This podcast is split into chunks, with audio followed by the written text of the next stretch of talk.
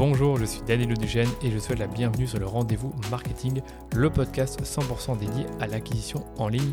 Qu'elle se fasse via les médias sociaux, la publicité en ligne ou le contenu, vous trouverez sur ce podcast des astuces, des bonnes pratiques et des stratégies déjà appliquées par des consultants spécialisés, agences et marques à succès pour booster votre acquisition.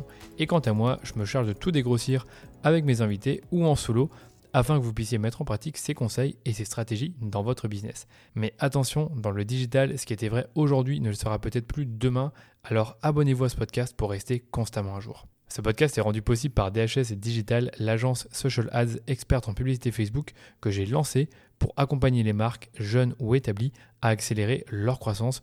Pour y arriver, on a développé une approche de la publicité qui combine expertise des leviers Social Ads, expertise créa et conseils stratégiques pour l'e-commerce. Et si vous cherchez justement à diminuer vos coûts d'acquisition ou scaler vos campagnes, je vous donne rendez-vous sur dhsdigital.eu pour m'en dire plus sur votre business. Bon épisode.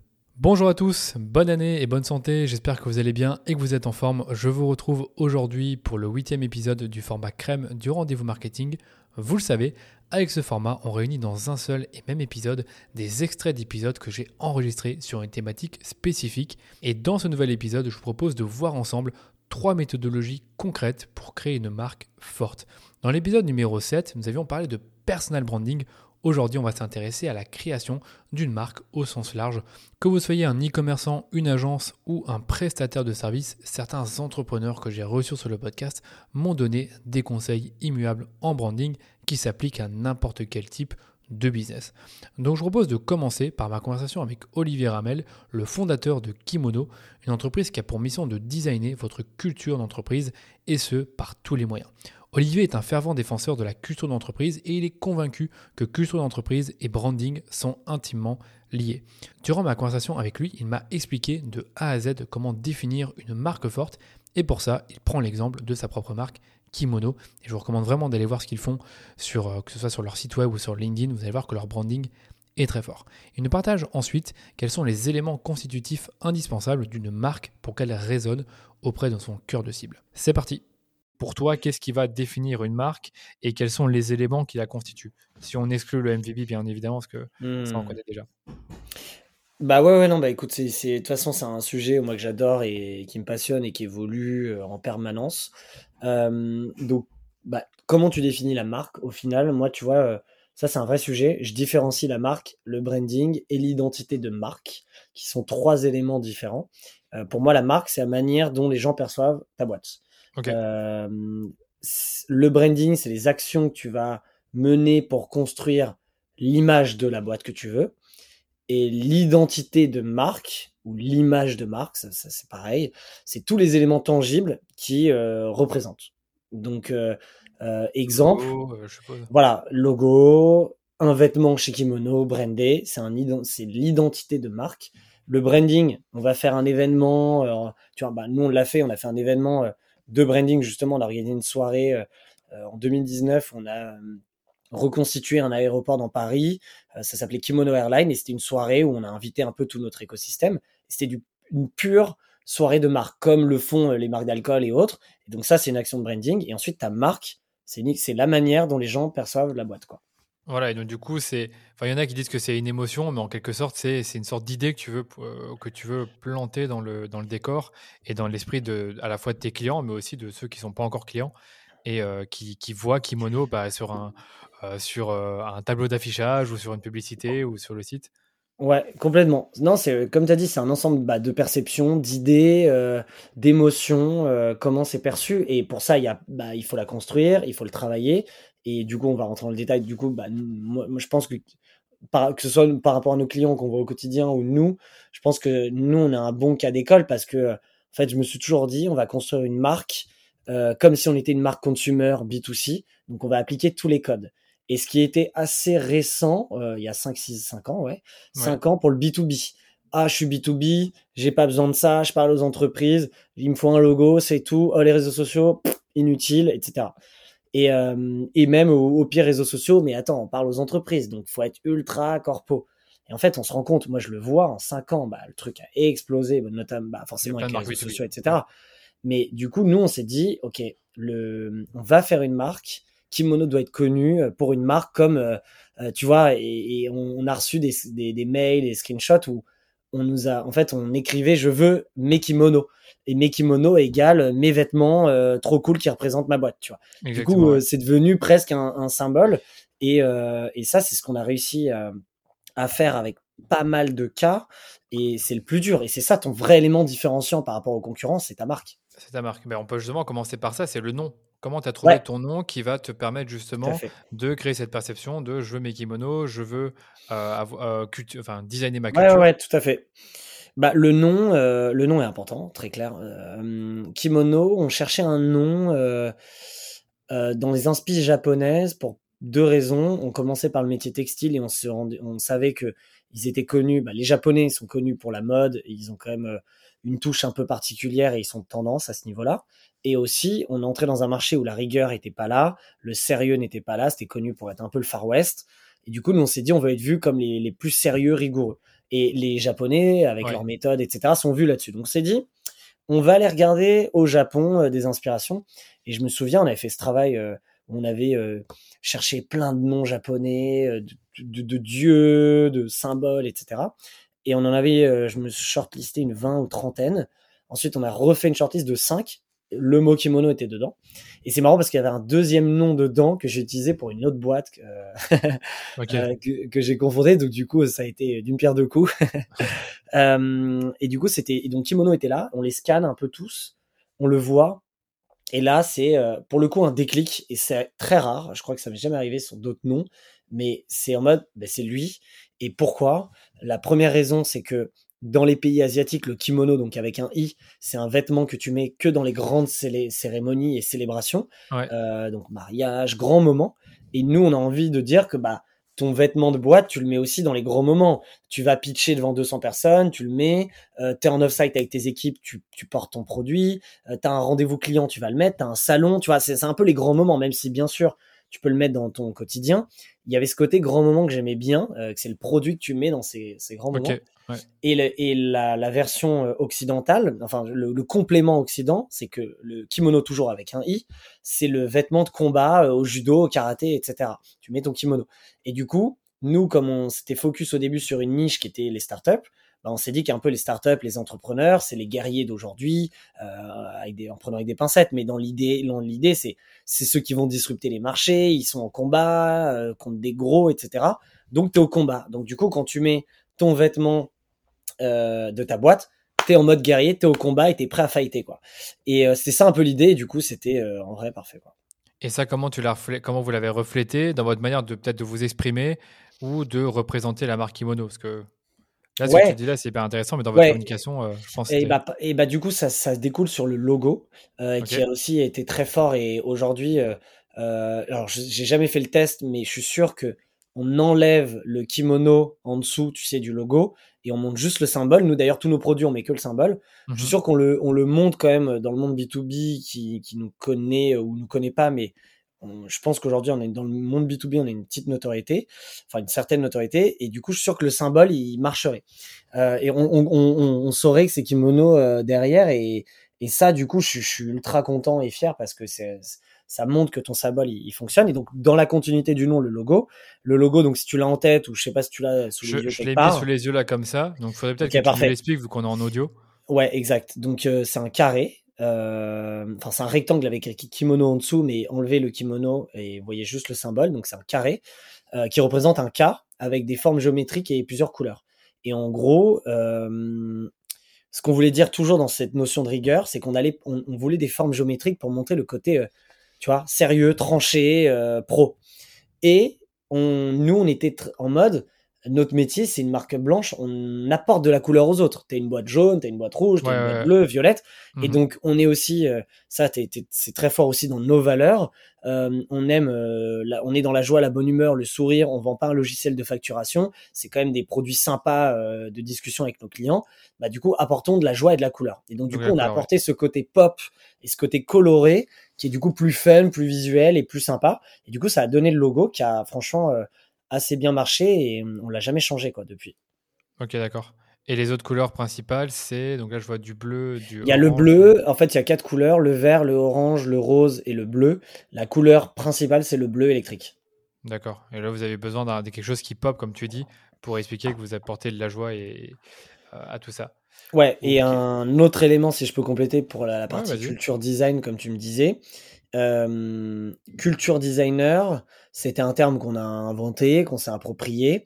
Donc, on le mettait dans nos signatures en gros, en bleu du coup, parce que c'est la, couleur dominante.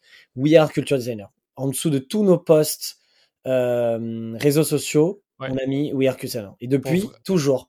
Si tu regardes nos posts en 2017 et les posts en 2022, tu verras qu'à la tu vas Facebook, Instagram, LinkedIn, tu regardes à la fin d'un post, il y a écrit We are culture designer. C'est presque c'est pas un slogan puisque c'est. C'est ça que j'allais dire. Euh, tu peux pas le considérer comme un slogan. C'est est-ce que non, c'est une mission? Pour moi, c'est une mission. Ouais, c'est une mission exactement. Notre métier, c'est de designer la culture des boîtes. Euh, et donc du coup, on l'a mis en mode stamp. Euh, et, euh, et, ça fait partie aussi des éléments de marque euh, qui, ont, qui ont permis aux gens de comprendre qu'on était sur la culture et, et pas dans le textile uniquement, tu vois. Ouais. Bah alors, on a déjà pas mal d'éléments intéressants. On a, le logo, on a le symbole. Enfin, le logo et le symbole, ça va bien ensemble. On a les couleurs, la mission. Peut-être les valeurs. Est-ce que ça, c'est quelque chose que, sur lequel vous avez bien bossé au début ou est-ce que ça s'est fait avec le temps? Alors, ça s'est fait avec le temps dans le sens où bah, comme je dis toujours, en fait, euh, on va dire entre 0 et 10 personnes, les, les, les, valeurs émanent beaucoup du CEO parce que c'est lui qui donne, on va dire, ses propres règles, son ton et sa manière et les gens suivent. Et ensuite, à partir de plus 10, tout le monde contribue et du coup, il y a un travail de, de mise à niveau et d'exprimer et d'écrire ses valeurs. Et, euh, et du coup, on va dire que moi, je les ai écrites pour la première fois juste à notre premier anniversaire ou juste avant. Euh, et voilà, et on les a changés à la, on est à 5 ans, à la troisième année. Donc deux ans après, on les a cassés et fait évoluer parce que, pareil, ça c'est un truc qu'il faut, enfin, qu'il faut euh, comprendre et je pense que la marque c'est pareil. Une culture, elle évolue dans le temps en permanence. Euh, toutes ces individu toutes les individualités qui rentrent apportent une pierre à l'édifice et font évoluer cette culture. Euh, et donc les valeurs aussi. Et donc du coup, c'est important de les remettre en question. Euh, nous aujourd'hui, on, nos valeurs de culture, donc les valeurs de la boîte, elles dictent tout, notre attitude, notre comportement, notre stratégie, notre manière de faire, notre manière de recruter, notre manière euh, de licencier, notre manière de, euh, de, de, de tout, et elles sont ultra importantes. C'est vraiment une, euh, tu vois, une giro, enfin pas une girouette, mais une, une, une boussole, euh, où euh, en fait quand on n'est pas dedans, on se rappelle que ah non, on est en dehors de nos valeurs. Donc est-ce que en fait c'est plus nos valeurs ou en fait non, on, pas, on doit être dans nos valeurs. Et du coup, euh, ça nous aide à prendre les bonnes décisions, etc. Donc euh, euh, ça, cet exercice, il a été vraiment fait très bien là, la troisième année, où on a écrit nos valeurs et un manifeste autour. Et donc du coup, c'est un gros texte qui nous dit quoi. Ouais, le manifeste, c'est hyper intéressant. Tu as des conseils à donner là-dessus, parce que je pense que c'est un exercice qui est pas facile du tout. J'en ai déjà entendu parler. Tu, tu, dis, OK, je commence par quoi? Combien, combien de lignes? Combien de pages? Mmh quelque chose à raconter là-dessus Parce que je sais que sur ton site, il y a un manifeste et que je trouve plutôt pas mal d'ailleurs. Ouais, tout à fait. Euh, alors attends, c'est lequel? Est-ce qu'on parle, est qu'on parle du même? Alors moi, j'ai manifeste. Nous croyons au pouvoir de la culture d'une entreprise. La culture et l'identité sont les clés de sa réussite. Ouais. Ouais, ouais, c'est là. C'est tout ça. Il y a le manifeste, puis euh, ensuite tu descends, il y a les valeurs. Mmh avec euh, le texte We are luminous, etc. la vraie règle, c'est qu'il n'y en a pas. C'est-à-dire, euh, pareil, on m'a demandé la dernière fois, euh, est-ce qu'il y a un nombre limité de valeurs et tout? Je dis, ben non, tu peux en avoir deux comme 12 mmh. si tu veux. Ça. En fait, tant que c'est ton ADN, il n'y a, a, pas de sujet. Euh, donc, les, les, les, tips à avoir, en fait, c'est de se dire déjà un truc, c'est que les valeurs, c'est pas respect, bienveillance, responsable, parce que ça, en fait, c'est des valeurs de vie et limite, c'est censé être normal dans une entreprise. je veux dire, tu vois, euh, l'excellence, la transparence. C'est oui, ça peut être une dynamique, mais c'est pas les valeurs de ta boîte. Les valeurs, elles doivent être uniques et authentiques. Elles doivent refléter euh, une action, un comportement et un mindset. Et tu vois, nous, nos cinq valeurs, juste pour donner des exemples, on a cinq. Donc, la première, c'est We are luminous. Donc, elles sont en anglais. We are simple. We are intense. We are fierce, qui veut dire féroce. Et game on, la dernière. En gros, en dessous de ces cinq valeurs, il y a un texte avec trois phrases par valeur, donc une phrase, euh, puis une phrase, puis une phrase, une autre valeur, etc., euh, qui dicte plein de choses dans le concept de We Are Luminous. Donc en fait, ton manifeste, il justifie tes valeurs. Donc en fait, ton manifeste est intégré dans tes valeurs. Et donc en gros, c'est de dire, OK, we are luminous, mais pour nous, qu'est-ce que ça veut dire? Le principal, tu peux tout dire, tant que tu le justifies, que tu l'expliques ce que ça veut dire pour toi. Un, ça permet à mieux comprendre pour ceux qui sont dans la boîte. Et, euh, et pour les autres, bah, de savoir, OK, quand ils disent qu'ils sont lumineux, ça veut dire ça. Euh, nous, pour donner juste le côté euh, euh lumineux, on a trois phrases. La première, c'est bah, on a le pouvoir d'ensoleiller la journée de chacun. Ça, ça veut dire plein de choses. En interne, ça veut dire que bah, notre but, c'est d'exprimer un maximum de, de kiff, euh, de smile, de, soleil en interne à toutes nos interactions possibles et imaginables. Euh, en externe, ça veut dire, comme je te disais, on n'est pas logiciel de facturation.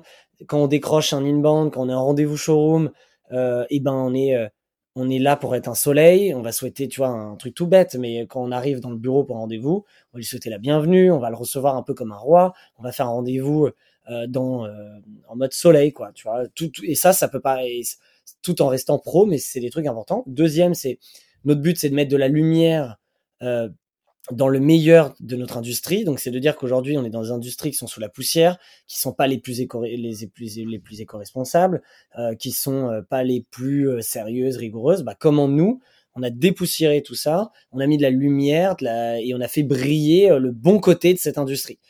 donc, c'est ça. Et la troisième phrase, c'est le côté, nous aspirons à égayer chaque rencontre. nous, un livreur qui rentre chez nous, bah, on, on va l'accueillir, non pas euh, poser le carton là, on va l'accueillir comme il faut. Euh, et comme on s'est dit, c'est ce côté lumineux. Euh, on voit le, le bon côté euh, des choses. On est plus positif et optimiste qu'ailleurs. on voit le, le, verre à moitié plein.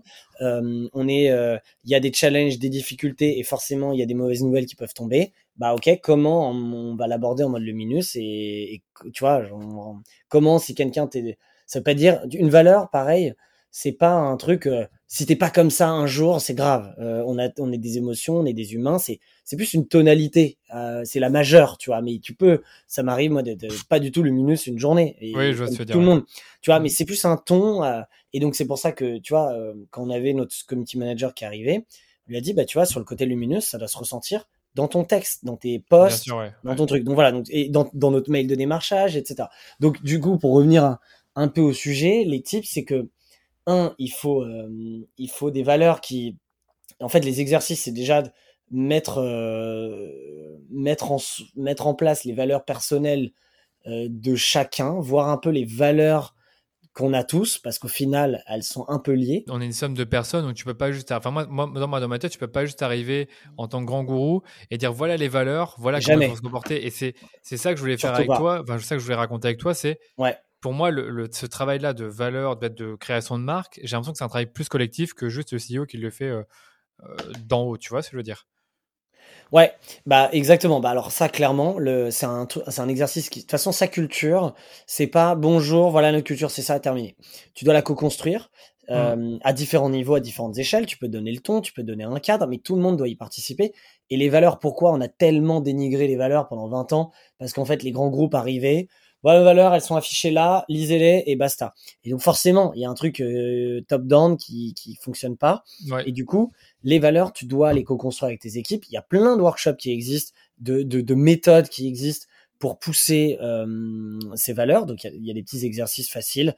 Il y a euh, se poser les bonnes questions. Qu'est-ce qui nous anime? Pourquoi on fait ça? Comment on agit dans cette situation? C'est quoi notre comportement, notre attitude? Ça donne un ton. Quelle est l'ambition? Euh, et tout ça te donne plein de mots, plein de manières. Et du coup, le but, ça aussi on n'en a pas parlé, mais nous on dit pas juste les valeurs, on parle d'un système de valeurs. Donc tu dois le penser en système. Euh, elles doivent marcher ensemble. S'il y en a une que tu enlèves parce que tu dis ouais celle-là elle est obsolète, on va la remplacer, et que tu gardes les autres, c'est-à-dire qu'elles n'étaient pas assez fortes. Parce que si tu en enlèves une, le système il s'effondre, il faut le repenser. Et c'est ce qui s'est passé nous quand on a changé, c'est qu'on voulait changer deux valeurs parmi euh, celles qu'on avait, et on a dit bah non du coup euh, faut tout changer, donc on a tout refait et on a refait un nouveau système. Et donc tu vois par exemple le fait de rien, nous c'est we are, we are, we are, bah ça marche ensemble, ça finit par Game On qui enveloppe le tout, donc c'est une sorte d'égal. Ensuite elles sont toutes liées euh, à différents degrés euh, à ce niveau-là et euh, elle décrit 360 ce que nous on veut mettre en avant et ce qui est important pour nous. Et du coup, techniquement, si tu scanne ta boîte de A à Z, interne, externe, décision stratégique, décision fun, etc.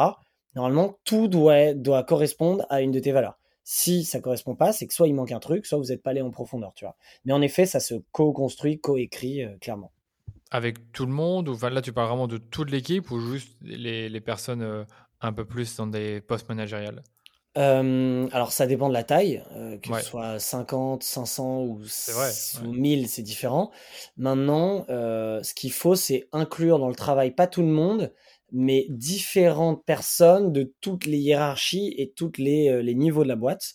Il doit y avoir en fait ce qu'on dit, c'est idéalement il faut qu'il y ait un culture ambassadeur. Donc c'est sûr quand tu es une petite boîte, c'est le CEO ou les fondateurs. Ensuite, les RH peuvent avoir ce rôle ou ensuite parfois des volontaires. Et de plus en plus, nous on voit des rôles euh, des, nouveaux jobs qui se créent qui s'appellent culture manager. Euh, donc il faut une sorte de personne qui est ce culture ambassadeur qui va driver tout ça. Lui, il va créer un comité.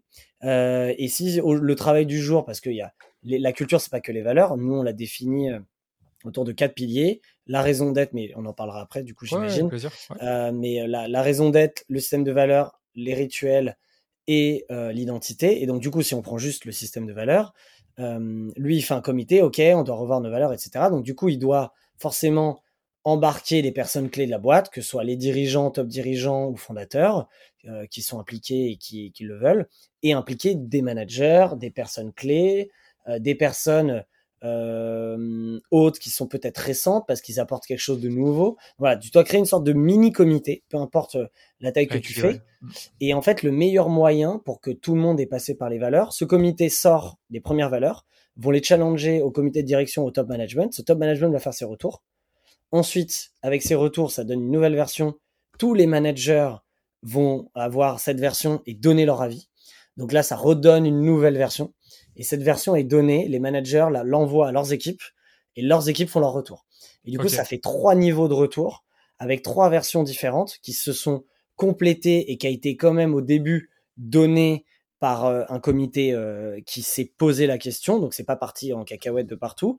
Et du coup, tout le monde a pu soit valider, soit apporter quelque chose. Et du coup, ce qui fait que, un, tout le monde a participé. Deux, techniquement, si tout le monde a validé, on est tous d'accord. Et euh, là, ça te crée plutôt une base solide. Hyper intéressant.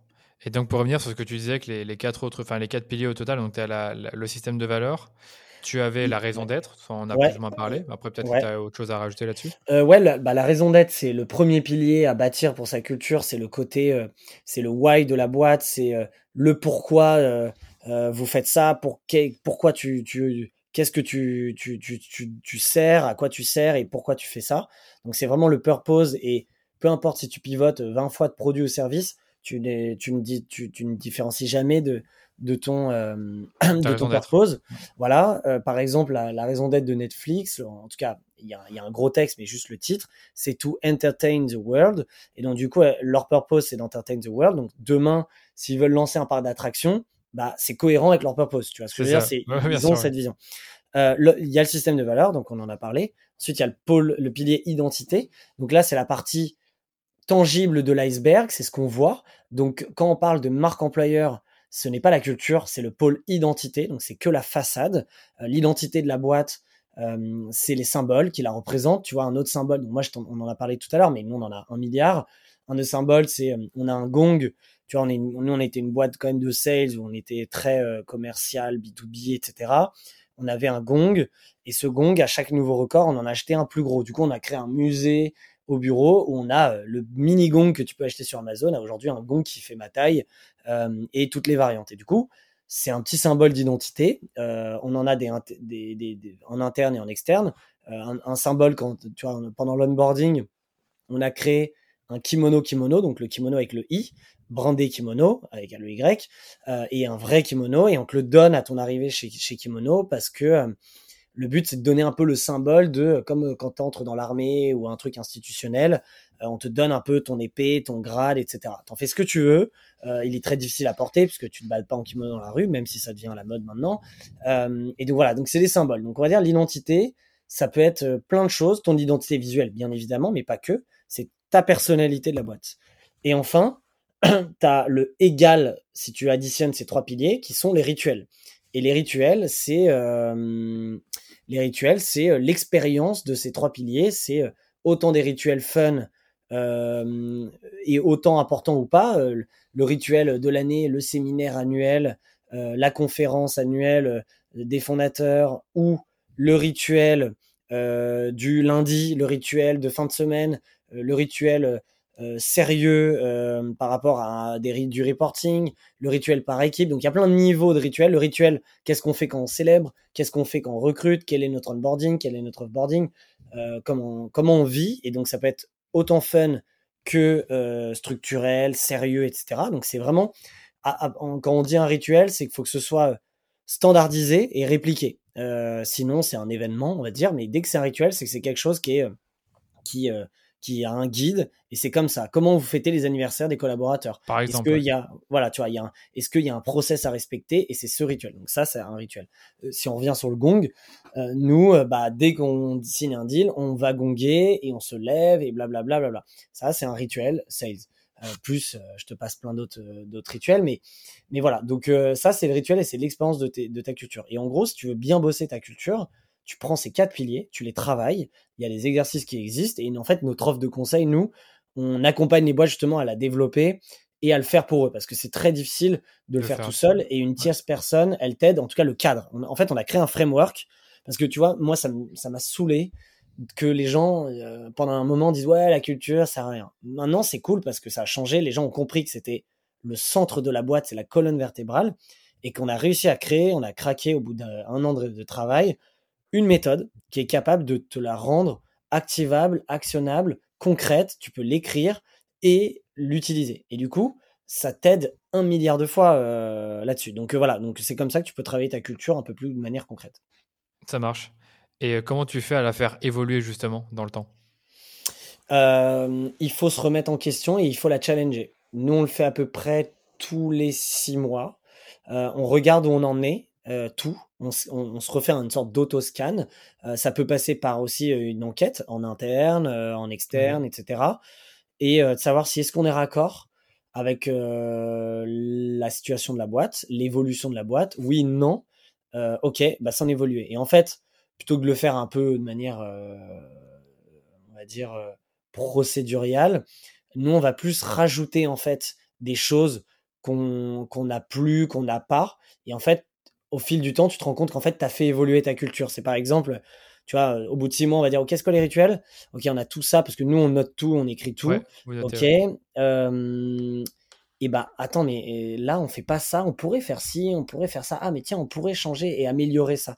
Et en fait, ce qu'on se rend compte en faisant ça, c'est que un an, deux ans passent, en fait, tu as fait complètement évoluer ton truc. Tu l'as performé, tu l'as amélioré, tu t'es adapté à, Peut-être euh, si tu as doublé d'effectifs, tu l'as adapté à la taille. Et en fait, c'est plus remise en question et tu rajoutes des pierres en disant, OK, qu'est-ce qu'on peut faire par rapport à la culture qu'on s'est donnée? Ah, OK, est-ce qu'on est fidèle à ça? Tu te re-challenge. Donc, en général, c'est les personnes qui portent un peu la culture. Donc, moi, je te dis, ça peut être euh, les chief of staff, des office managers, des DRH, euh, des personnes très impliquées qui ont un autre rôle, mais c'est souvent des postes, des postes support ou de dirigeants, fondeurs et CEO, épaulés, et tu challenges. Ensuite, tu fais participer toujours l'équipe, tu peux faire des sondages. Euh, tu vois, par exemple, Alan, euh, qui parle très souvent de sa culture, ils ont écrit un livre. Un livre là-dessus, ouais. Euh, et, ouais, exactement. Et ils en parlent tout le temps. Eux, la culture de la transparence est très très forte au point que tout le monde a le droit de donner son avis pour tout et tout fonctionne en vote. Donc c'est pas, euh, je te dis ça parce que nous par exemple, on est, on organise leurs événements et leurs séminaires et pour eux. Euh, il y en avait un, il y en a un en ce moment même où on est en train de faire leur offside d'été. Euh, et du coup, c'est pas l'OM qui va dire bon, je vais valider cette destination ou ce projet. Ils vont diffuser en interne et c'est le projet qui aura le plus de votes qui va passer. Donc c'est assez poussé. C'est fou, c'est fort, c'est ultra pertinent. Ça marche pas pour tout le monde mais eux, ils sont alignés euh, avec leur choix, tu vois. Ouais, il y a un autre truc qui me parle, parce que là, je lis un livre euh, que tu dois connaître, c'est La règle, pas de règle de bah, Netflix, où ils expliquent en effet que chez Netflix, une des un des pans hyper importants de leur culture, c'est la franchise. Et donc, du coup, tu peux arriver euh, à dire au CEO qu'il a, peut-être pas qu'il a tort, mais en tout cas que tu n'es pas d'accord avec son idée là. Et ça, je sais pas si on peut considérer ça comme un, rituel, mais ça fait partie de la, culture. Vous connaissez maintenant la méthodologie d'Olivier pour créer une marque forte. Je vous propose maintenant de découvrir une autre approche, celle d'Anthony Bourbon, le fondateur de la marque Feed, qui vend principalement des snackings et des barres protéinées pour vos besoins du quotidien. La croissance de Feed n'a plus jamais été la même quand Anthony s'est rendu compte qu'avec une marque comme Feed, il ne vend pas seulement un produit, mais bien une histoire, un branding. Et c'est ainsi qu'il a revu toute sa communication autour de ses produits et également les packaging pour mettre l'accent sur la marque, sur le storytelling et les valeurs. Il nous explique exactement comment il s'est pris et surtout comment identifier son why qui est selon lui l'élément le plus important pour construire une marque forte. Let's go en fait, moi, ce que je voulais dire aussi euh, par rapport à, Feed, c'est que finalement, toi, tu le dis beaucoup dans tes interviews, c'est que tu ne vends pas vraiment un produit, tu vends une marque. Tu vends une marque, tu vends un pourquoi. Et euh, là, je t'avoue que c'est un, truc qui est beaucoup plus compliqué à saisir pour la plupart des, gens qui vont nous écouter parce qu'ils ils font moins de marketing, ils pensent moins en branding. Est-ce que tu peux nous expliquer déjà c'est quoi le why de Feed? Et surtout en quoi il a évolué entre maintenant, donc de maintenant 2021, bientôt 2022, et il y a trois ans par exemple, ou il y a quatre ans? Yes, le why, c'est une notion qui est super importante pour n'importe quel business.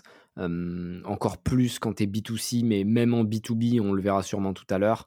le why, c'est la promesse philosophique de ta marque, mais aussi de ton, de ton parcours personnel. C'est-à-dire que si tu veux réussir ta boîte, il faut qu'elle soit le prolongement de ce que tu es en tant que personne.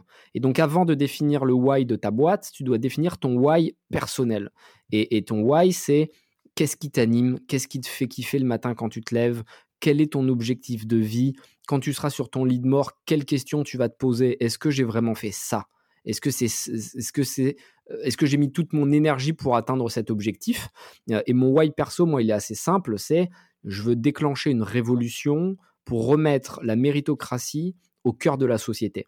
Donc quand je dis une révolution, c'est quelque chose de positif, mais c'est simplement que j'ai vu tellement d'inégalités et d'injustices tout au long de mon parcours que je veux euh, ne pas oublier d'où je viens et mettre un coup de pied dans la fourmilière en fait, parce que vu que j'ai été très pauvre et que j'ai été très riche, euh, en tout cas par rapport aux jeunes de mon âge, euh, j'ai vu les deux mondes et je pense qu'ils sont pas irréconciliables, mais qu'il faut y mettre par contre de la méritocratie et que chaque personne puisse changer de monde. C'est-à-dire qu'un pauvre, il ne faut pas qu'il se dise Moi, c'est bon, je suis déjà riche, j'ai plus rien à faire. Pendant 15 générations, dans tous les cas, je vais vivre de mes rentes. Ça, c'est impossible.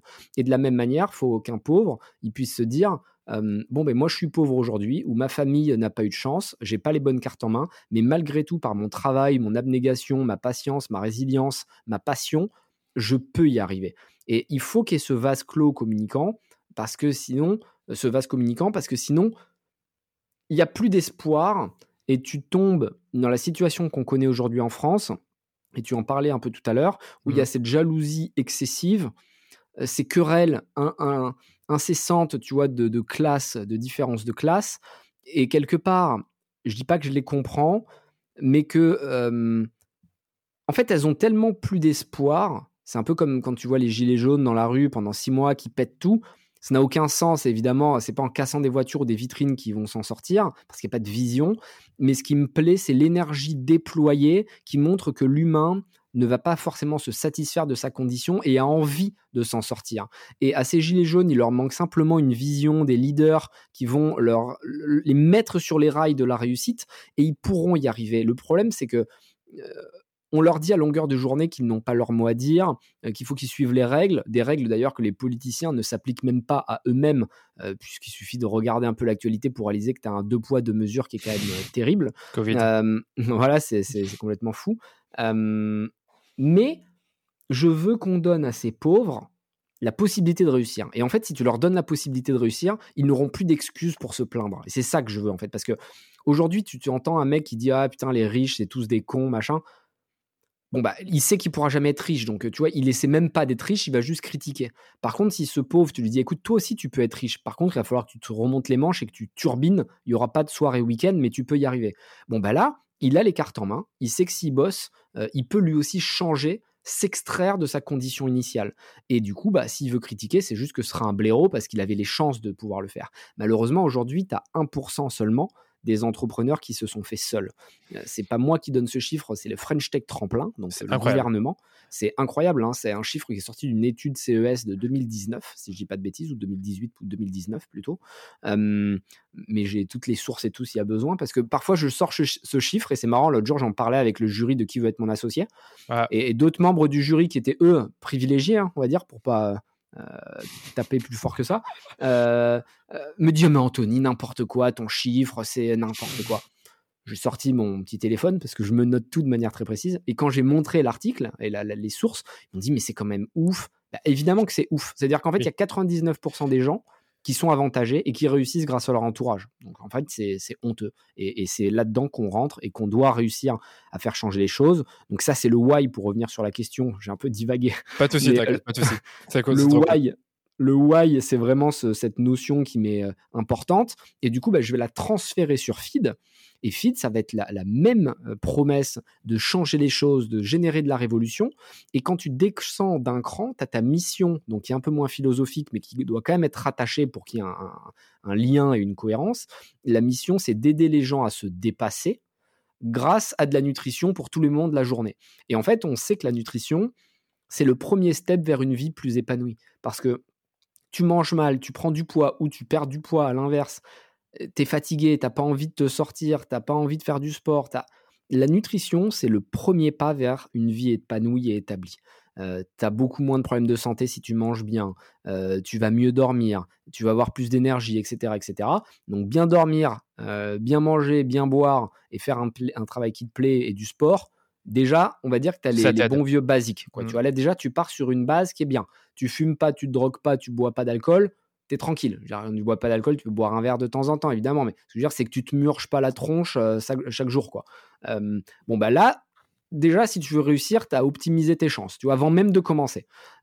et, du coup, bah, Feed, c'est devenu une mission, un why qui, qui, qui, qui a été transféré dans nos interviews, dans nos, dans nos médias, dans nos réseaux sociaux. Packaging aussi. Ce qui, packaging, même sur les packaging, tu as raison, on met des mots super forts, mmh. ambition, passion, détermination, résilience. Et ça permet au consommateur, quand il mange la barre, d'avoir un parcours du début à la fin de son achat et jusqu'à la fin de l'expérience qui est ultra forte. C'est-à-dire que tu vas sur notre feed, sur notre feed, sur notre feed, pardon, tu as, vraiment des mots forts, tu vois des gens qui veulent tout arracher, tu vas sur nos réseaux sociaux, tu vois des podcasts motivants, tu vois des vidéos de gens qui ont réussi des trucs de ouf tu achètes les produits, tu reçois un énorme carton avec des mots qui sont stylés, le packaging il est stylé, tu manges, tu te sens plein d'énergie. Euh, enfin, jusqu'au bout, même t'appelles le service client, ils vont te chauffer, ils vont te mettre de la motivation. Tu vois, tout au long de l'expérience, tu as une cohérence et c'est ce que les gens viennent chercher en fait. Au-delà du produit qui naturellement doit être bon et, répondre euh, aux besoins qui vient craquer. Mais avant tout, les gens achètent une marque qui est puissante et qui est forte. Bah, de toute façon, euh, ce que tu dis là, c'est hyper, hyper intéressant, mais ça me fait penser à, Nike, Red Bull. C'est ça, hein, finalement, qui vendent. C'est la, c'est just do it, détermination, l'aventure. Euh, Red Bull, c'est euh, allez les trucs incroyables, les, sports extrêmes. Donc du coup, euh, le truc donne des ailes, Red Bull donne des ailes et tout. te défoncer, voilà. Et puis après, tu achètes le produit, tu dis ah oui, en effet, ça me donne un gros shot d'énergie. Pour Nike, bon, c'est vraiment avoir des, un équipement qui te permet de performer. Non, vraiment, c'est hyper intéressant ce que tu dis là. C'est pour, pour vraiment pour résumer, tu définis ta mission personnelle. Donc là, moi, je t'avais dire un truc. Moi, j'ai pas de why personnel pour l'instant. J'arrive pas à le définir. Il faut encore que je me pose dessus. J'ai une mission d'entreprise, encore heureux, sinon il y aurait personne avec moi. Mais c'est vrai que c'est bien de connecter les deux parce que finalement, bah, ton why personnel qui est créer une révolution, tu le transfères à feed. Et pour créer une révolution, qu'est-ce, résolution, euh, révolution, pardon, qu'est-ce qu'il faut? Bah, Il faut avoir de l'énergie. Et donc, on va avoir des bars ou des euh, tout ce que tu veux, des snacks qui vont te donner l'énergie d'atteindre tes objectifs. Donc, en fait, tout ça est hyper cohérent. Et puis après, tu as les fameuses valeurs derrière. Ça, on peut peut-être revenir dessus. Niveau valeur, comment ça se passe euh, pour les, pour les définir? Est-ce que c'est censé découler de ta mission, du why, de comment ça se passe? Assez simple à trouver. Les valeurs, c'est vraiment la partie la plus facile. Hum, tu prends les 10 personnes que tu connais le mieux et qui te connaissent le mieux et tu leur dis quels sont les quatre mots qui vous viennent en tête quand vous pensez à moi. Et là, très vite, tu vas détecter un pattern et des mots qui reviennent. moi, typiquement, c'était euh, ambitieux, déterminé, résilient, passionné. Bon, bah voilà, c'est les mots-clés de Feed. On les a mis sur tous les murs. J'ai pas eu besoin de chercher midi à 14h. ce qu'il faut, c'est être authentique et trouver quelque chose qui te correspond vraiment. Euh, et, tu vois, l'aspect guerrier, il y en a plein qui l'auraient caché. D'ailleurs, même des investisseurs ou des gens des, me disent au début, non, mais tu peux pas être aussi hardcore euh, en, en interview, c'est trop. Sauf qu'en fait, c'est ça qui a fait que la marque a explosé parce que c'était ma vraie personnalité. Donc soyez authentique et si vous avez des défauts, mais qui sont aussi des qualités, soyez tel que vous êtes. Tu vois, c'est ce qu'il faut. Par exemple, je pense à Abed de Papépi, euh, qui est une nouvelle marque là, qui est en train de cartonner. On est les premiers à les avoir vus. Et il s'était fait passer pour un livreur chronopost pour venir euh, nous parler chez Fid et tout. Euh, les mecs avaient rien lâché. Abed, tu vois, c'est un mec qui vient d'en bas, il est avec sa femme, ils étaient infirmiers, ils ont vendu leur maison pour euh, faire des petits biscuits. Euh, ils ont une exclue sur la techno qui leur permet de faire des boules de biscuits qui font voyager. Enfin bref, peu importe, c'est même pas le sujet du produit. Mais ils ont une telle énergie qui est communicatrice que tu as envie de les suivre. Et moi, ils m'avaient ferré comme ça. Et je m'étais dit, mais ils vont exciter les gens avec leur histoire. Et c'est sûr que ça va marcher c'est un peu, tu vois, le mec, il va te parler, limite, il a pas du tout les codes, limite, il va parler un peu comme si c'était son pote depuis 15 ans, donc au début, ça fait un peu bizarre, mais c'est comme ça qu'il est. Et aujourd'hui, il le fait avec euh, euh, les, plus grands patrons de, France, de Monoprix, de Franprix, de machin, et c'est comme ça qu'il détecte euh, et qu'il déclenche de, l'émotion, et les gens viennent le voir pour ça, donc de base, n'importe qui lui aurait dit, ah non, mais Abed, faut que tu sois un peu moins genre banlieusard, quoi, tu vois, faut que tu parles un peu mieux, que tu fasses gaffe à la manière dont tu dis les choses.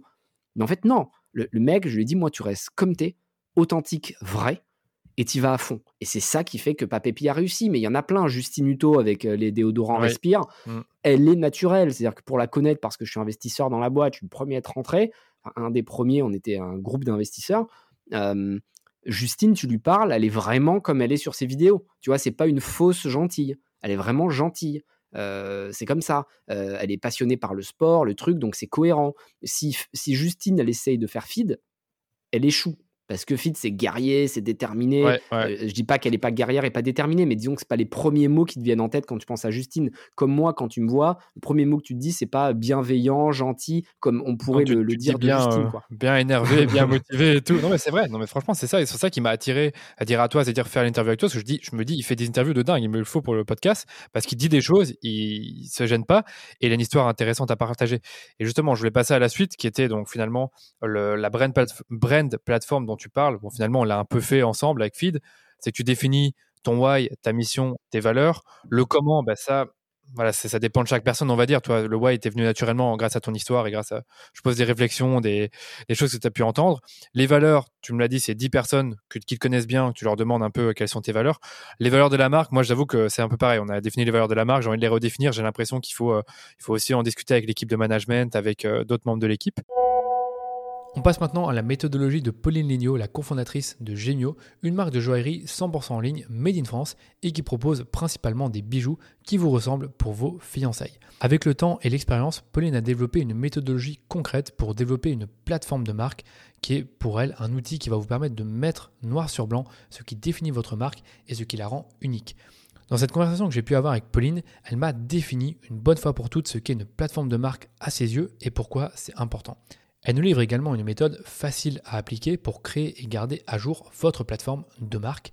Et enfin, elle nous explique comment appliquer sa méthodologie à différentes typologies de business, c'est-à-dire un business dans l'e-commerce, dans le service comme une agence ou en étant simplement consultant, voire même assureur, et également un business offline comme un restaurant. Et c'est reparti pour ce dernier extrait. Bonne écoute. Bah, en fait, la plateforme de marque, euh, c'est la, raison pour laquelle j'ai choisi de commencer euh, avec ce sujet, c'est que si tu veux, c'est un mot, personne ne comprend ce que c'est. En fait, c'est un mot, t'as l'impression que c'est un truc qui n'appartient qu'à des boîtes de pub et que si t'es pas une boîte qui fait, euh, qui fait un milliard, genre le Club Med ou un truc comme ça, finalement, la plateforme de marque, tu vois, c'est pas du tout fait pour toi. Et donc, moi, tout mon enjeu avec Growth, c'est ces outils-là qui effectivement sont utilisés par des grandes agences et par des grosses boîtes. Bah, pourquoi est-ce qu'on ne pourrait pas les utiliser si on les reformate un petit peu plus simplement pour des PME ou des freelances. Et donc concrètement, la plateforme de, marque, c'est quoi? C'est un document. Euh, moi, en général, je le propose sous la forme de, de, slides, mais ça peut se faire euh, même pour un Word, ça peut se faire de plein de manières différentes. C'est un document qui va récapituler et donner des guidelines très simples pour exprimer l'ADN de ta marque pour exprimer son positionnement vis-à-vis de la concurrence. Et donc ça, c'est la première partie, c'est le mapping concurrentiel, c'est de savoir se positionner vis-à-vis des autres et savoir se dire, bah en fait, moi par rapport, tu vois, à toutes les autres agences marketing, en fait, euh, on veut avoir par exemple beaucoup plus d'accompagnement, ou à l'inverse, on veut que ça soit complètement automatisé, ou on veut se positionner uniquement, je sais pas, sur le segment des stories Instagram. J'ai n'importe quoi, il y a plein de manières de, se différencier, mais en gros, comment est-ce qu'on on va se, positionner vis-à-vis de la concurrence? Ça, c'est la première chose. Et ensuite, après, c'est les mots que tu abordais. Donc, euh, comment est-ce qu'on l'exprime? On l'exprime via plusieurs outils des choses très simples du style la mission. Donc concrètement, c'est quoi la mission de l'entreprise? La mission, c'est une espèce de phrase un peu grandiloquente qui va expliquer euh, en gros en, quoi l'entreprise que, tu as créée euh, d'une certaine manière devrait exister. Quelle est vraiment la raison fondamentale pour laquelle cette entreprise a de la valeur? Et en fait, ça peut être des choses euh, assez belles. Hein. Ça peut être, par exemple, pour une marque de joaillerie, de redonner confiance en soi aux femmes. Ça peut être euh, de les rendre, de, de, leur donner l'impression qu'elles sont plus belles. Ça peut être euh, pour une marque, pour des, par exemple, pour une marque, je sais pas, qui fait de l'architecture d'intérieur, de faire en sorte que ça soit toujours un plaisir de rentrer chez soi. Pour une marque de drap, ça peut être de faire en sorte que le moment où tu rentres au lit est aussi toujours un plaisir. Donc finalement, ce sont des concepts et très souvent liés à des émotions qui vont donner la mission de ton entreprise.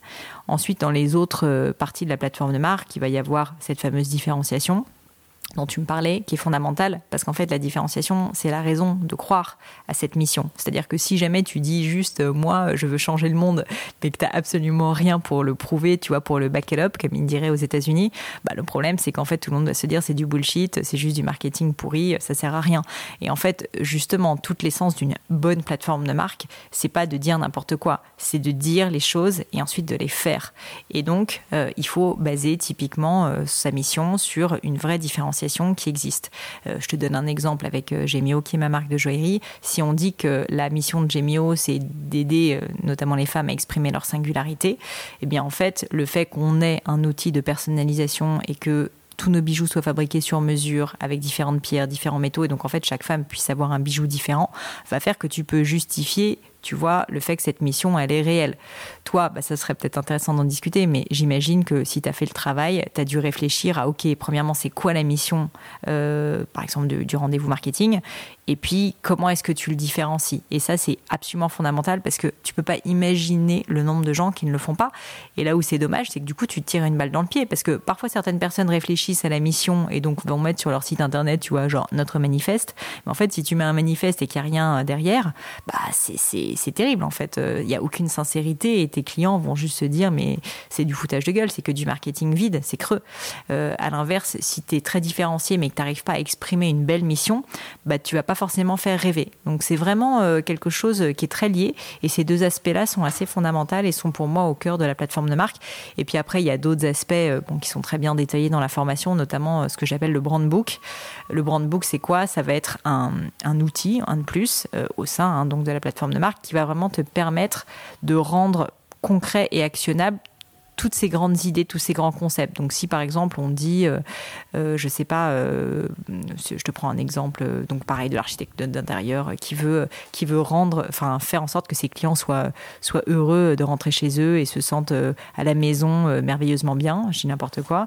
Eh bien, eh bien en fait, il va falloir que cette personne se dise comment est-ce que cette idée je peux la traduire au travers de ma charte graphique, au travers de mon logo, au travers de mon ton. Est-ce que du coup, il faut que mon ton il soit extrêmement chaleureux, cocooning? Est-ce que dans les images, dans les visuels, il faut toujours qu'il y ait que des images d'intérieur qui donnent envie, où on va montrer plutôt, tu vois, des lits, quelque chose de doux, on va utiliser euh, un univers ouaté, tu vois, beaucoup plus que des couleurs criardes, par, criardes, par exemple, qui donnent pas du tout envie euh, d'être à l'aise chez soi. Et donc, le brand book, c'est vraiment tant au niveau des services, au niveau euh, des, du, de ton produit, euh, au niveau de, ton univers graphique et au niveau de ton univers de ton, de musique, de tout ce que tu veux, ce qui va te permettre de traduire concrètement pour ta boîte tout ce à quoi tu as réfléchi dans la première partie de la plateforme de marque et la partie plus conceptuelle. Et donc vraiment, c'est pour ça que la plateforme de marque, c'est un outil qui est fondamental parce que c'est un outil que toute ton entreprise, si jamais tu es un ou si tu es 2, ou si tu es 10, ou si tu es 100, tout le monde en fait doit pouvoir euh, l'utiliser et quand il se pose une question, se dire est-ce que là, ça va dans le sens de ma plateforme de marque? Est-ce que concrètement, je suis en train d'aller dans le sens de cette mission qui est notre mission d'entreprise? Donc c'est un peu comme une boussole, si tu veux, qui va t'aider vraiment dans ta prise de décision toi en tant qu'entrepreneur, mais aussi tes collaborateurs. Parce que le nombre de fois où tu hésites, tu vois, entre est-ce que je publie ça sur Instagram ou je publie ça, et comment est-ce que je vais l'exprimer au travers d'un texte, bah, au final, la plateforme de marque va pouvoir te guider d'une certaine manière pour prendre cette décision. C'est vrai. Bah, moi, je trouve le, le, document le plus important pour moi, ça a été vraiment le brand book. Alors qu'au départ, je pensais que le brand book, c'était vraiment euh, juste le les couleurs, euh, le style graphique, mais en fait, c'est plein d'autres choses. Comme tu disais, c'était la mm. tonalité, c'est euh, les images que tu vas mettre sur ton site, tout ça, c'est hyper important. Qu'est-ce que je vais te poser d'autre comme question par rapport à la plateforme de marque? C'était, en fait, tu disais, dans la formation, tu disais qu'il y avait plusieurs méthodologies pour la créer. Tu as un peu parlé de la tienne sans forcément tout dire. Euh, en quoi elle est différente, par exemple, du MVB, qui est une méthodologie qui est assez connue? En tout cas, moi, j'ai beaucoup entendu par mes agences de pub que c'était une méthodologie que certaines marques très connues comme euh, Dollar Chef Club ont suivi à la lettre. Tu veux dire le MVP, le Minimum Viable Product? Ouais, minimum, minimum Viable Brand. Si tu te rappelles un peu la méthodologie, ou sinon on peut passer à autre chose. Écoute, alors je vais être honnête avec toi, ce, ce cette méthodologie-là, je la connais pas par cœur euh, et donc j'ai pas envie de te dire des bêtises. Ce qui est certain, c'est que moi, ce que j'ai fait, c'est qu'en fait, j'ai tout simplement parlé à tous mes amis dans les boîtes de pub. Euh, j'ai moi-même plusieurs fois, en fait, enfin, des plateformes de marque, si tu veux, avec Gemio, j'en ai fait euh, six parce qu'en fait, euh, quasiment tous les ans, on la reprend. parfois en les, en les payant hein, avec des agences de pub. il se trouve que j'ai beaucoup, beaucoup travaillé avec pas mal de mentors, en de mentors en marketing. Et en fait, ce que j'ai essayé de livrer dans la, dans la méthodologie de growth, c'est pas tellement justement une, une méthode théorique. Euh, après, je connais pas bien celle-ci, hein, celle dont tu me parles, le, NVB, donc euh, peut-être qu'elle est, elle est très bien. Hein. Mais, euh, mais moi, en l'occurrence, ce que je voulais, c'est quelque chose qui soit suffisamment simple, suffisamment concret pour être actionnable dans n'importe quel domaine de manière rapide et efficace. Et donc, en fait, j'ai, si tu veux, enlever énormément d'éléments. Une plateforme de marque, ça pourrait être beaucoup plus complexe que ça. Mais pour moi, ça, c'est la substantifique moelle d'une plateforme de marque parce que j'estime que c'est ça l'essence et c'est ça qui est important. Tu pourrais rajouter d'autres éléments, tu pourrais faire un travail beaucoup plus poussé sur tes personnages, sur ta cible. Enfin, il y a plein de choses, en fait, que tu pourrais faire dedans. Mais pour moi, ça, c'est à un autre niveau et je pense que déjà si tu arrives et c'est très difficile à faire de manière simple et synthétique un document qui exprime en quelques slides à peine quelle est ta, marque, euh, franchement, ce document, il vaut de l'or en bas. Moi, j'ai souvent tendance à dire que plus c'est simple euh, et plus c'est concis, euh, plus ça peut être utile. Parce que souvent, tu sais, quand on, a tendance à beaucoup parler ou, ou beaucoup, comment dire, se, décrire des, éléments, par exemple, marketing, en général, c'est quand même un peu, je trouve, révélateur du fait qu'on n'arrive pas bien à exprimer clairement une idée. Et donc, typiquement, dans la plateforme de marque, euh, exprimer en une phrase sa mission, pour moi, c'est absolument fondamental parce que, certes, ça ne dit pas tout, mais par contre, ça peut avoir beaucoup plus d'impact. Et donc, en gros, pour répondre à ta question, moi, je pense que je me suis essentiellement basée sur des recherches, mais aussi beaucoup mon expérience personnelle et celle de toutes les personnes avec lesquelles j'ai pu collaborer dans le secteur, qui sont des professionnels du secteur, pour en fait en donner une vision entrepreneuriale. Parce que souvent, le problème pour moi, c'est que ça reste des, des, concepts qui sont assez théoriques. Et pour moi, toute l'idée, c'était justement que ça soit applicable avant toute chose. C'est vrai. Bah oui, c'est vrai que le MVB, les, les différences qu'avec la, avec ta plateforme de marque à toi, parce que moi j'avais un peu fait le MVB à l'époque, c'est qu'il mhm. parle d'un ennemi contre lequel tu vas te battre. Peut-être que ça dit, peut-être que ça te dit quelque chose. D'accord. Mais c'est vrai que c'est plus dur à définir, parce qu'en fait, tu définis, tu définis pas ta marque uniquement par rapport à quelqu'un d'autre. Par exemple, dans l'exemple de, de l'Arch Chef Club, l'ennemi c'est Gillette. Donc Gillette, c'est les, lames de rasoir qui, coûtent, super cher. Tandis que de Chef Club, c'est un peu le principe totalement différent, c'est que tu as des, tu as des, tu as des lames de rasoir, rasoir pas du tout cher et c'est euh, vendu totalement différemment parce que tu prends Gillette, on te disait voilà, il y a quatre lames, puis cinq lames, puis six lames. On parlait de, de tout ça, mais c'était juste du, du, fluff en quelque sorte pour mmh. toujours vendre les lames plus chères concrètement. Donc voilà, ça c'était par rapport au MVB. Et tu as dit un autre truc intéressant, c'est que toi, tu as revu euh, assez enfin plusieurs fois la plateforme de marque, de marque Gemio. Est-ce que tu conseilles justement, une fois que tu as créé le document, de le revoir plusieurs fois ou alors comment tu conseilles de l'appréhender? Complètement. Euh, une plateforme de marque, c'est quelque chose qui doit rester complètement vivant pour plein de raisons. Déjà parce que vous changez, votre boîte change, vos collaborateurs changent, le monde change. Et euh, tu vois, euh, c'est souvent très très discret, mais des, marques même centenaires comme la Société Générale évoluent et font évoluer leur plateforme de marque et leur logo. C'est ça qui fait justement qu'elles arrivent à rester en phase avec leur temps. Et donc même une fois par an, je trouve que c'est une hygiène intellectuelle et marketing assez intéressante de se reposer la question, de se dire est-ce Est-ce que ma plateforme de marque a évolué? Est-ce que je suis toujours sur la même mission? Et puis aussi, ça permet, tu vois, d'affiner sa plateforme de marque parce que c'est un exercice difficile. Si tu l'as fait, euh, réussir à dire en une phrase très très succincte, très très claire, très très lean, euh, quelle est ta mission bah, souvent, la première fois que tu le fais, tu es content, mais tu te dis, bon, ça pourrait peut-être s'améliorer, tu vois, c'est oh pas facile à, exprimer. Et donc, le fait de le reprendre, c'est un peu comme un exercice, tu vois, c'est que tu vas tout simplement l'affiner, la peaufiner. Et donc, j'aurais tendance à conseiller de le faire une fois par an. Moi, pour euh, donner un exemple concret, avec Gemio, c'est assez simple, c'est tous les étés, comme le mois de juillet, août, c'est des mois, tu vois, qui sont un peu plus calmes au niveau euh, opérationnel. Bah, finalement, je trouve que c'est souvent un bon moment pour euh, se, plonger dans ce genre de sujet plus de fond. Et donc, c'est le moment où moi, je reprends ma petite plateforme de marque et je me repose des questions. Je me dis est-ce que c'est la bonne mission? Est-ce que c'est la bonne différenciation? En général, euh, je parle à des clients. J'en profite euh, voilà, pour faire un peu un, clean-up et me dire est-ce que c'est bien ou pas? Il y a des années où ça change pas. Il y a des années où il y a un mot qui change. Puis il y a des années où ça change euh, plus. Oui, c'est ça. C'est plus tu connais ton client et ce qu'il veut. Là aussi, tu peux redéfinir en quelque sorte, qu'est-ce que tu veux lui apporter concrètement et quelle est ta mission. Bon, on peut passer à la suite peut-être, c'était justement comment toi, tous les principes dont tu parles pour la plateforme de marque peuvent s'appliquer à différentes typologies de business, parce que comme tu disais, on pourrait croire que la plateforme de marque, c'est juste bien pour les grosses boîtes ou les boîtes, les, types marques comme Gemio par exemple, mais pour un freelance ou une agence, comment est-ce que ça peut s'appliquer? Est-ce que tu as peut-être des exemples à partager pour nous? Oui, bien sûr. Bah, tu vois, toi, ça a été un très bon exemple. Je te remercie de l'avoir partagé finalement parce que tu n'es pas, pas freelance, mais, euh, mais du coup, tu n'avais pas encore beaucoup de collaborateurs. Et, et, je pense que surtout le fait que tu sois dans un secteur qui est un secteur très B2B, où souvent dans le B2B, on se dit euh, ben non, j'ai pas besoin d'avoir une marque parce qu'en fait, je vends juste un service, tu vois, je vends, euh, je, suis dans du commercial, je suis dans des sales.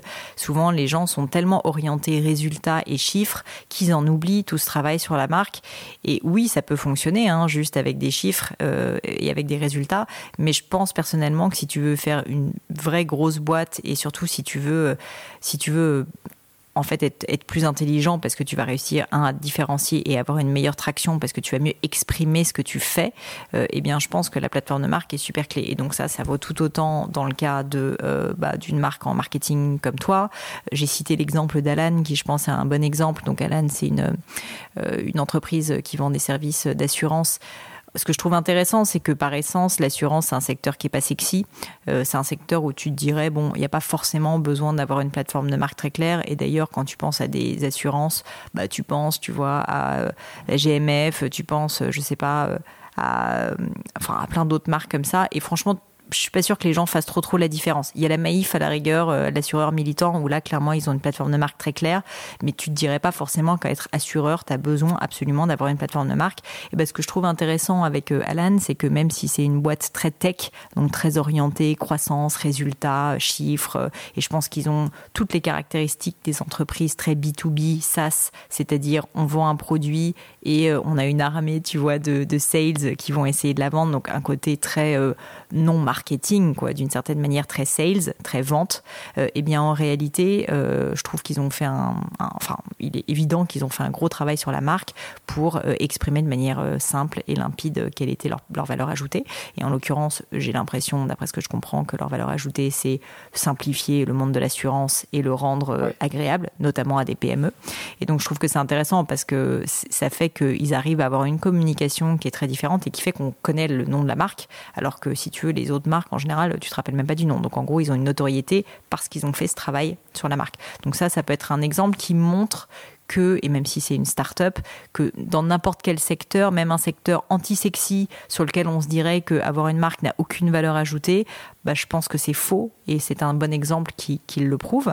Et puis après, tu vois, ça peut être tout autant un restaurant, ça peut être un podcast, on le disait, ça peut être un magazine. Donc c'est même pas forcément des choses qui sont, euh, on va dire, des biens payants. Ça peut être, euh, ça peut être une association.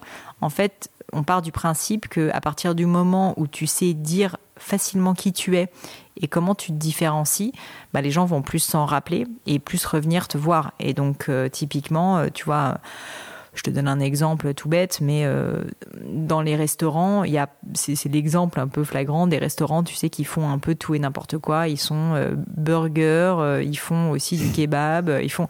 Et en fait, du coup, tu sais même pas où ils sont, tu sais même pas qui c'est. Alors que finalement, avoir un discours très simple, très clair, qui va dire nous, on ne fait que. Donc, c'était le cas par exemple de Big Fernand, j'en parle d'ailleurs dans, la formation, euh, on ne va faire que des burgers avec la meilleure qualité d'ingrédients et on va faire très très attention euh, à respecter un certain nombre de valeurs et notamment des valeurs euh, voilà, de qualité, etc. Et donc ça, on fait une charte. c'est ce qui va aussi aller dans le sens du Made in France, du fait qu'on s'appelle Big Fernand parce qu'on veut montrer justement qu'on a un attachement à la France, etc. Tout ça, si tu veux, fait que ça fait une énorme différence entre Big Fernand qui vend des burgers et tous ces autres restaurants finalement qui vendent des burgers. Ça aurait pu être la même chose pour Big Fernand si jamais ils n'avaient pas une plateforme de marque. Ben, la différence entre Big Fernand au-delà de l'exécution et de ces énièmes restos qui vont te vendre des burgers, c'est qu'ils ont une marque de, de, une plateforme de marque pardon, ultra simple et puissante. Et d'ailleurs, souvent, plus elle est simple, plus elle est puissante, parce que du coup, elle est très simple à comprendre pour euh, le public qui souvent n'a pas énormément d'attention disponible, tu vois, à te, à te consacrer. Donc ça, c'est un autre exemple, par exemple, dans, dans le secteur de la restauration, où j'imagine qu'il y a peut-être des personnes qui t'écoutent, s'ils ont un resto, ils vont se dire, non mais moi, on s'en fout, il suffit que ma bouffe soit bonne. Ben non, c'est faux, en fait. Il faut que ta bouffe soit bonne, mais il faut en plus qu'il y ait un discours lisible qui explique qu'est-ce que c'est que ton restaurant et du coup pour que les gens tout simplement autour de toi puissent en parler autour d'eux que si jamais euh, tu as adoré justement la bouffe dans ton resto bah, de manière hyper simple, tu puisses dire en quoi ton resto est différent, que tu aies une histoire à raconter. Et c'est ça une plateforme de marque. Donc euh, même pour euh, un secteur comme la restauration, ça va être utile. Ça. va être utile. Euh, ça va être utile aussi, tu vois. Moi, j'ai déjà accompagné des gens, par exemple, qui sont dans le secteur de l'événementiel. Pareil, c'est B 2 B. J'essaye de créer des événements pour pour des boîtes. Et ben finalement, se dire que tu fais des événements pour des boîtes, mille et une boîtes font ça. Mais par contre, si jamais tu crées une plateforme de marque autour de on veut faire en sorte de euh, rendre vos moments, euh, certains moments professionnels inoubliables, eh ben déjà c'est autre chose parce que du coup tu vas te dire tout est autour de la mémoire. Et donc peut-être que tu vas pour exemple par exemple pouvoir avoir systématiquement des photos, tu vas pouvoir euh, recréer un peu l'historique de la boîte, tu vas pouvoir vraiment réfléchir à comment est-ce que je peux faire pour qu'il y ait à chaque fois lors de ces événements une chose, une animation qui soit tellement extraordinaire, qui soit tellement euh, hors des sentiers battus, que quoi qu'il arrive, mon but, c'est que tout le monde se rappelle de cette soirée, qu'elle soit inoubliable. Et qu'il se rappelle même de la date, si tu veux. Bah, ça, c'est une plateforme de marque qui est assez chouette pour, euh, pour une marque dans l'événementiel. Et ça fait une grosse différence par rapport à toutes ces boîtes qui veulent juste faire un bel événement euh, qui va être sympa, où les gens vont bien s'entendre et il va y avoir de la bonne musique. Ça n'a rien à voir. C'est un positionnement, en fait. Ouais, je vois. De toute façon, tu pars toujours de la mission et ensuite, en fonction de ça, tu te différencies avec euh, tes actions, ton activité en elle-même, et ce que tu, ce que tu fournis en qualité de service, euh, service client. Si je pense, on a pas dans la formation, c'est ton service client, il est aussi basé sur euh, ce que tu veux véhiculer. Euh, par exemple, Big Fernand, bah, je suppose que tu as un service client vraiment haut de gamme pour dire que tu achètes vraiment un, hamburger haut de gamme. En plus, même le prix, bah, si tu arrives à bien vendre ta marque, tu peux augmenter ton prix.